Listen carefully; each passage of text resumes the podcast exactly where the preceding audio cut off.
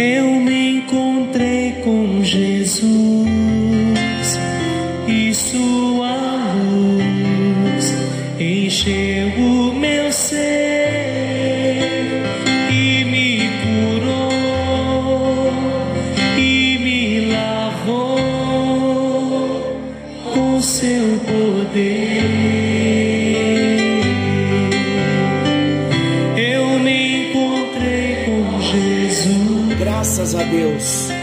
graça e paz. Está chegando até você mais um encontro com Deus. Eu sou o pastor Paulo Rogério, da Igreja Missionária no Vale do Sol, em São José dos Campos. Que alegria estarmos juntos para partilharmos da palavra do nosso Deus. E que canção linda! Eu me encontrei com Jesus e a sua luz encheu o meu ser. Um encontro com Jesus faz com que a luz da palavra, faz com que a revelação da palavra chegue até o nosso coração. E quando a luz chega, a libertação chega. E conhecereis a verdade, e a verdade vos libertará. Diz o Evangelho de João, capítulo 8. Estamos falando do Sermão do Monte. Estamos falando da riqueza, Estamos falando dos tesouros no céu, do tesouro na terra. No encontro anterior, nós falamos: são os olhos a lâmpada do corpo, a candeia do corpo. Se os teus olhos forem bons, todo o teu corpo será luminoso. Se virmos coisas boas, se olharmos com os olhos de Deus, os nossos olhos serão bons e traremos e atrairemos luz para todo o nosso corpo. E eu achei muito sério que quando nos enganamos, quando não vigiamos o nosso olhar, entramos em áreas perigosas e o perigo maior é pensarmos que estamos na luz e na verdade estar andando em trevas. Então que o Senhor nos ajude a ter olhos bons para que todo o nosso corpo venha a ser luminoso, para que todo o nosso corpo, todas as nossas obras venham refletir aquele a quem nós servimos e amamos a Jesus. Hoje, caminhando mais um pouquinho, nós vamos parar no versículo 24, vamos meditar nele. Os dois senhores, diz assim: ninguém pode servir a dois senhores, porque ou há de aborrecer-se de um e amar ao outro, ou se devotará a um e desprezará ao outro. Não podeis servir a Deus e as riquezas. Por que ninguém pode servir a dois senhores? Você já parou para pensar nisso? Você já parou para pensar que não dá para a gente ficar com um pé no barco e o outro na lagoa? um pé no barco e outro no mundo? Por que ninguém pode servir a dois senhores? O texto está dizendo, Jesus dizendo, ninguém pode servir a dois senhores. Aqui nós vemos de um modo muito incisivo, enfático, uma exortação de Jesus. E o significado desta exortação revela uma exclusividade exigida por Deus aos seus servos. Ele exige de mim e de você exclusividade de amor, de entrega, de devoção, de senhorio, de serviço o próprio Jesus explica por que não se pode servir a dois senhores. E olha a explicação no versículo 24. O próprio versículo responde: Jesus está dizendo aqui, porque não se pode servir a dois senhores. E qual é a resposta? Porque ou há de aborrecer-se de um e amar ao outro, ou se devotará a um e desprezará ao outro. A declaração ninguém pode servir a dois senhores, ela aparece em harmonia com toda a porção do sermão, desse sermão de Jesus. Todo esse texto que está rodeando o sermão, os tesouros no céu, a luz e as trevas, a ansiedade. Ninguém pode servir a dois senhores.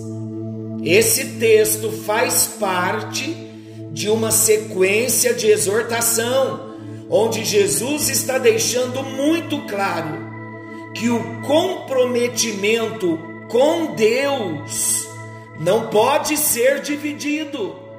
O amor a Deus não pode ser dividido.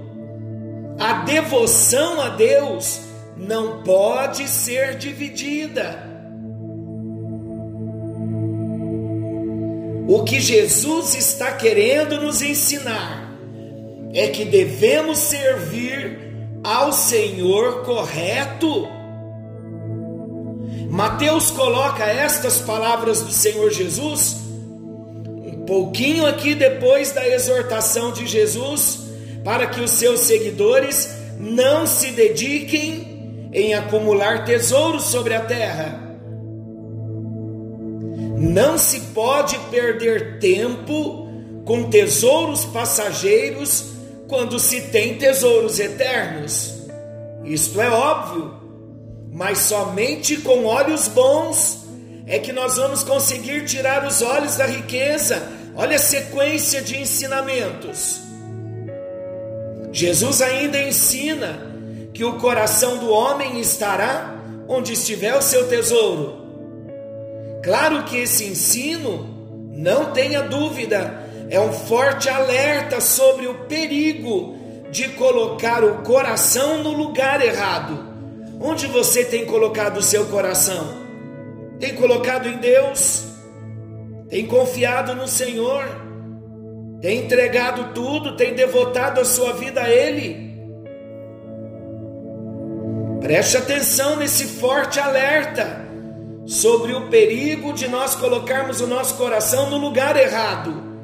Todas as vezes que o nosso coração começar a se inclinar, faça um exercício, Senhor, o meu coração está se inclinando. Está correto isto? Ou estou com uma motivação correta?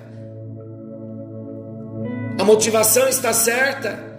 Meu coração está se inclinando de um modo correto, Senhor?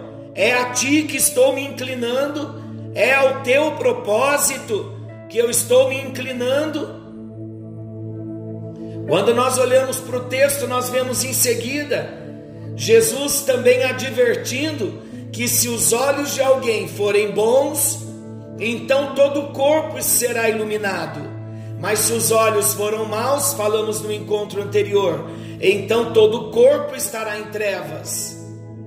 Jesus ainda conclui: portanto, caso a luz que em ti há sejam trevas, falando de um engano, que grandes trevas serão.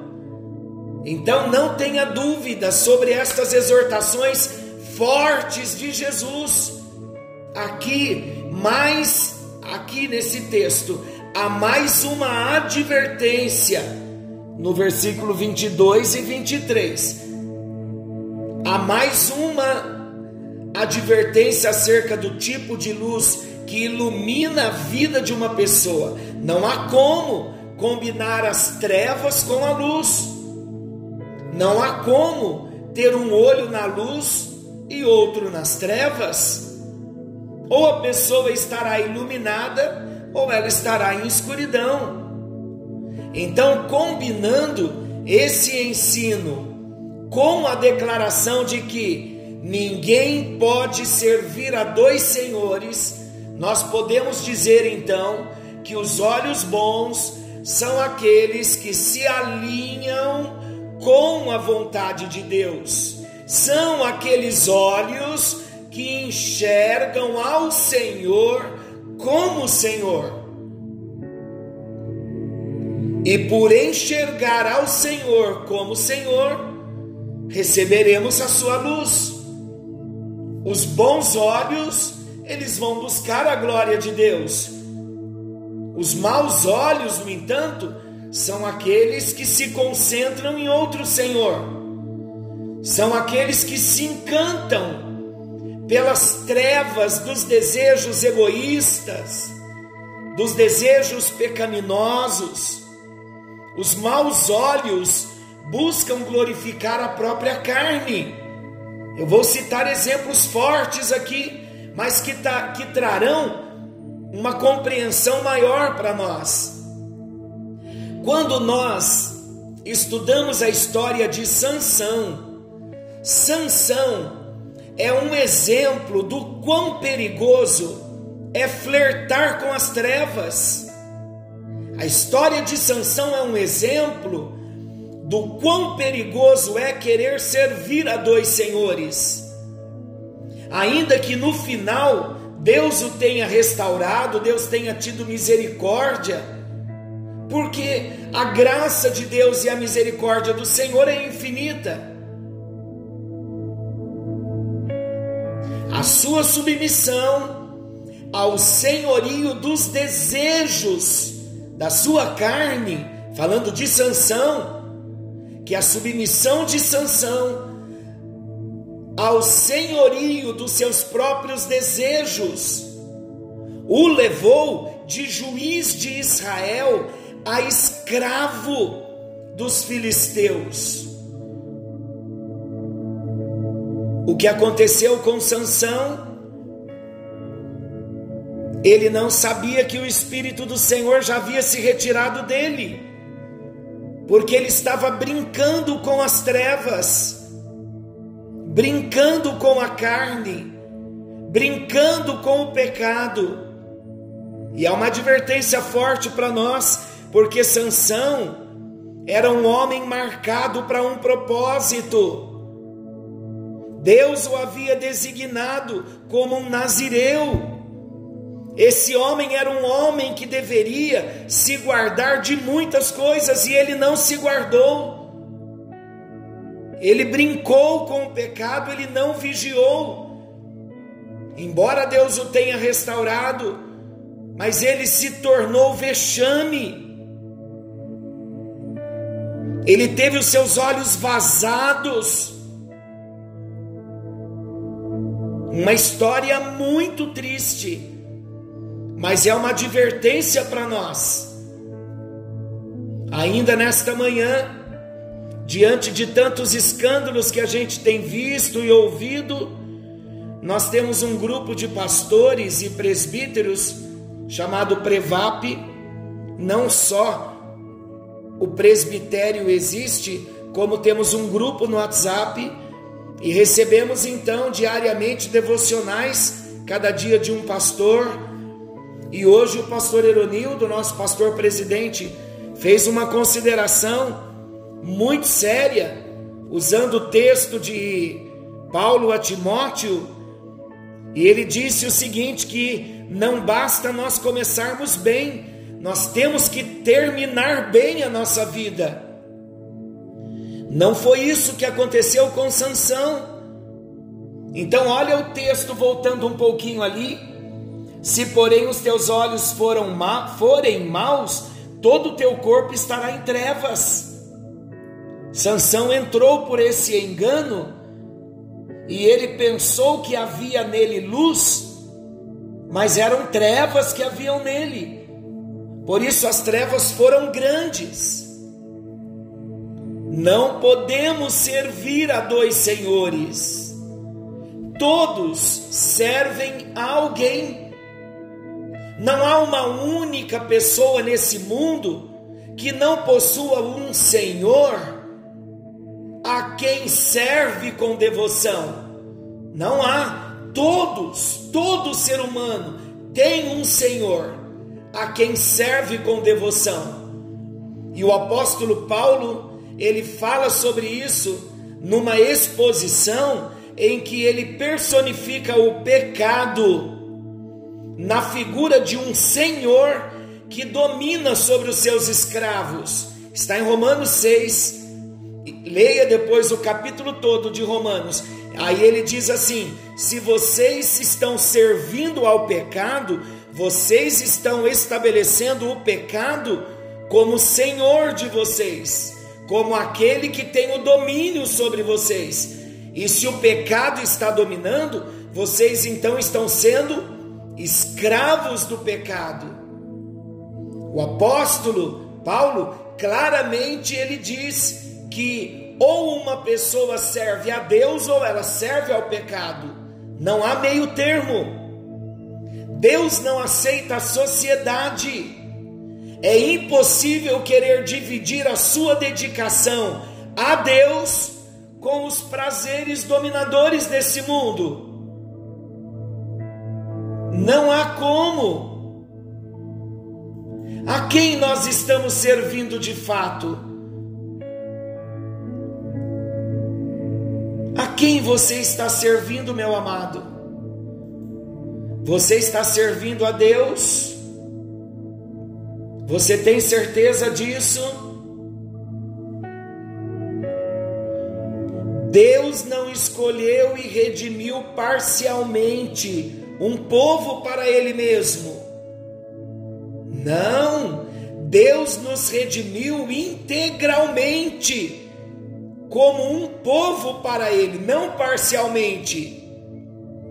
Deus não aceita que uma parte nossa seja dele e outra seja do mundo. Não podemos servir a dois senhores. O apóstolo Pedro também, ele escreve que os cristãos são geração eleita, sacerdócio real, nação santa e povo adquirido povo de propriedade exclusiva de Deus. Está em 1 de Pedro, capítulo 2, versículo 9. Deus exige de mim e de você total obediência, total devoção, total submissão. Ou odiará a um e amará o outro, ou se dedicará a um e desprezará o outro. Então, seguindo aqui no texto, na sequência da exortação de Jesus, agora ele torna mais clara um pouco ainda a ideia de que servir a dois senhores é impossível. Ele diz: ou há de aborrecer a um e amar ao outro, ou se devotará a um e desprezará ao outro. A princípio, uma pessoa pode até pensar poder servir a dois senhores, mas tão logo chegará o momento decisivo, tão logo virá a ocasião em que o verdadeiro Senhor a quem essa pessoa serve será revelado. Que Senhor será revelado na sua vida? O Deus de Israel o Deus de Abraão, de Isaac e de Jacó, o Deus que enviou a Jesus Cristo, o seu único filho, que é Deus mesmo, para morrer em nosso lugar.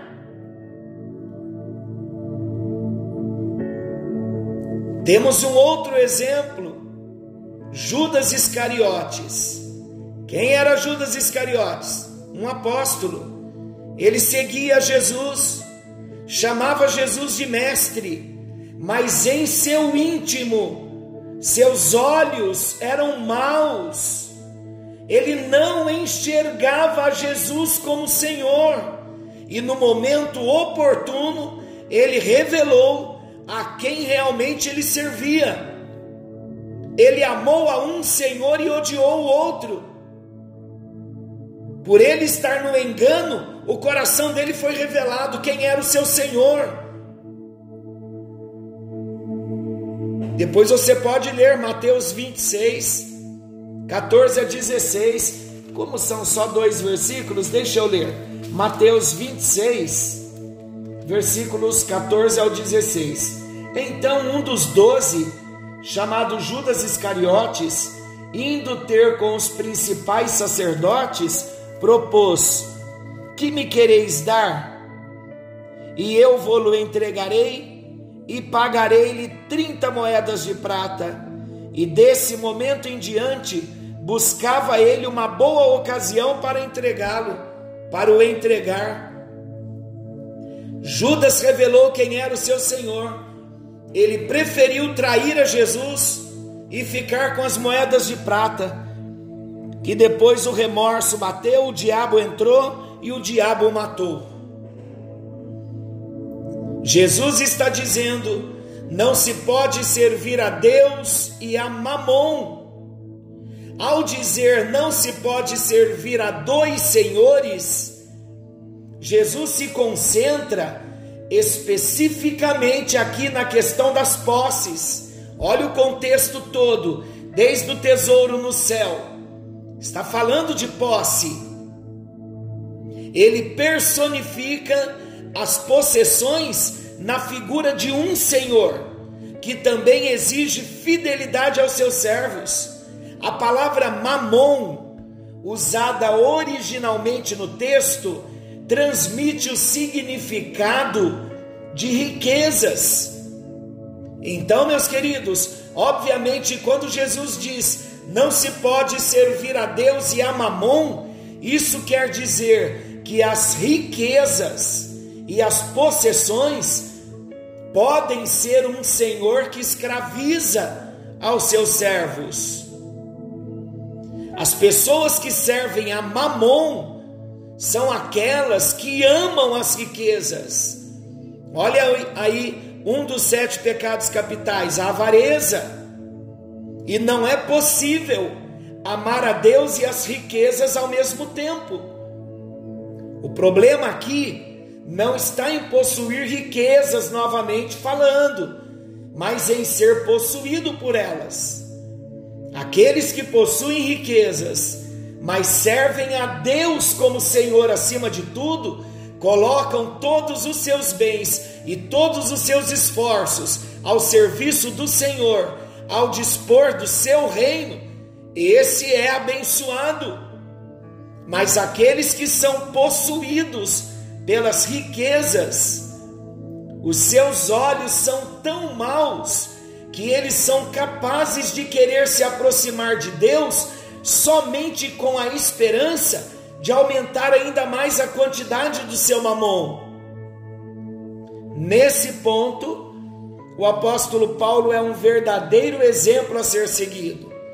Transformado pela luz do Evangelho, ele fixou seus olhos inteiramente na glória de Deus e ele dedicou a sua vida totalmente à obra do seu verdadeiro Senhor, a ponto de considerar como perda tudo o que já havia possuído em sua vida terrena.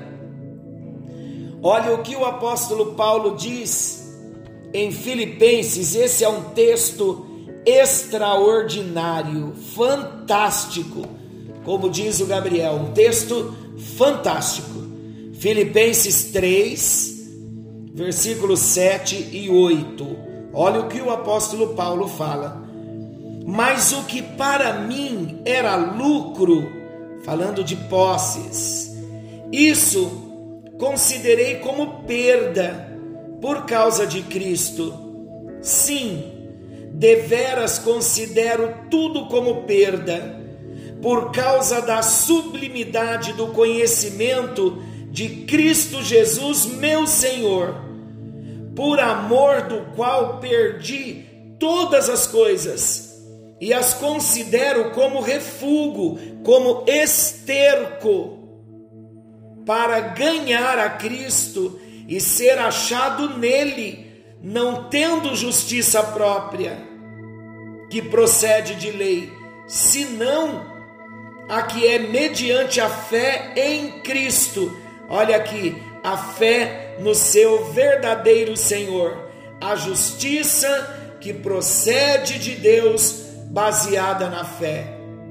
Então, meus amados, não se pode servir a dois senhores, não se pode servir a Deus e a Mamon. Aquele que serve a Deus se dedica completamente a Ele. O servo de Deus é inteiramente devotado ao Senhor que o libertou da escravidão do pecado que o tirou do domínio de qualquer coisa que outrora atraía o seu coração. Aqueles que servem verdadeiramente ao Senhor podem descansar plenamente em Sua provisão. Ele é fiel, Ele não vai deixar nos faltar nada. Próximo encontro nós vamos tratar de Mateus 6, 25 ao 34 que fala que não devemos andar ansiosos. Um texto simplesmente maravilhoso também. Então se lembre, não se pode servir a dois senhores. Aqueles que servem verdadeiramente ao Senhor poderão descansar na sua provisão. Por quê? Porque quem descansa no Senhor não anda desesperado acerca do que há de vir. Não podemos servir a dois senhores. E aí, está disposto a entregar tudo e a dar o seu amor somente a Jesus? Quem é o Senhor que vai se manifestar na sua vida? Se estamos servindo a Jesus, ele se manifestará em nós e através de nós. Mas se Jesus não é o Senhor, o outro que de repente servimos, ele vai se manifestar. Mostraremos mais cedo ou mais tarde quem de fato é o nosso Deus. E no encontro com Deus, no Sermão do Monte, nós estamos sendo desafiados chamados, envolvidos no amor de Deus, a ter Jesus Cristo como único Senhor da nossa vida. Queridos, um encontro com Jesus faz com que outro Senhor não ocupe o lugar no nosso coração. Então, este é o momento de falar com Deus, de destronar qualquer outro Senhor que ainda esteja entronizado, de repente no meu coração ou no seu. Vamos orar por isso. Senhor nosso Deus, amado Pai, Jesus Cristo, Senhor e Salvador, pessoal das nossas vidas. Colocamos o nosso coração em tuas mãos, porque nós não queremos ter outro Senhor nós não queremos servir a outro Deus. Não queremos que a possessão, a riqueza, nós não queremos que venham dominar a nossa vida. Nós não queremos, como Sansão, flertar com o mundo, com o pecado. Ajuda-nos, ó Deus. Ajuda-nos. Que a nossa fé seja racional, que venhamos colocar, ó Deus, a nossa vida pautada na tua palavra. E destronamos nesta hora todo e qualquer outro Senhor que queira ocupar o lugar que é teu, Jesus. Jesus, nós te convidamos, vem e traga o teu governo para dentro da nossa vida de um modo pessoal e real, numa experiência de conversão, de entrega, de arrependimento, numa experiência de rasgar o nosso coração, entregando tudo que temos e tudo que somos. Não podemos, ó Deus, acrescentar um côvado diante de nós. Não queremos outro Senhor na nossa vida, nem nós mesmos, nem o ouro, nem a prata, nem o mundo, nem a carne, nem o diabo. Nós queremos a Jesus Cristo, o Filho do Deus vivo, aquele que morreu em nosso lugar para pagar a nossa dívida, aquele que ressuscitou e subiu aos céus. Nós abrimos o nosso coração, Jesus, e confessamos com a nossa boca que Jesus Cristo é o único Senhor é o único dono da nossa vida. Nos perdoa, ó Deus, por termos outros senhores, por termos devotado a nossa vida a outros deuses, até mesmo na nossa fé, ó Deus, na nossa vida religiosa. Quantos outros nós colocamos no lugar que não podíamos colocar no lugar que é só teu? nós voltamos os nossos olhos para Êxodo 20, nos dez mandamentos, ó Deus, e nós nos lembramos que não podíamos ter colocado outro Deus, não podíamos ter servido a outros deuses que não o Senhor. Nós fizemos para nós imagens de escultura nós mesmos adoramos a Deus, os deuses que a tradição nos ensinou. Nos arrependemos, ó Deus, voltamos os nossos olhos para Jesus, o Autor e o Consumador da nossa fé. Sabemos que não há salvação em nenhum outro, senão em Jesus. E nós queremos decidir, ó Deus, é uma decisão séria que nós tomamos hoje de romper todo e qualquer vínculo de devoção, de adoração, de fé, de entrega, de religiosidade. Nós queremos romper nesta hora, queremos ser desligados de todas essas maldições e pedimos ao Teu Espírito Santo que nos ligue no coração do nosso Deus e Pai, no coração de Jesus Cristo, o nosso amado Senhor e Salvador. A nossa vida está entregue nas tuas mãos, para a tua glória e para o teu louvor. E a partir de hoje, ó Deus, com o entendimento que nós tivemos da tua palavra, nós não serviremos mais a dois senhores, porque nós não queremos te aborrecer, muito pelo contrário, nós queremos alegrar o teu coração. É verdade o que nós oramos, e nós oramos em nome de Jesus. Amém. E graças a Deus. Está tendo festa no céu hoje. Pela minha decisão e pela sua decisão ao lado de Jesus.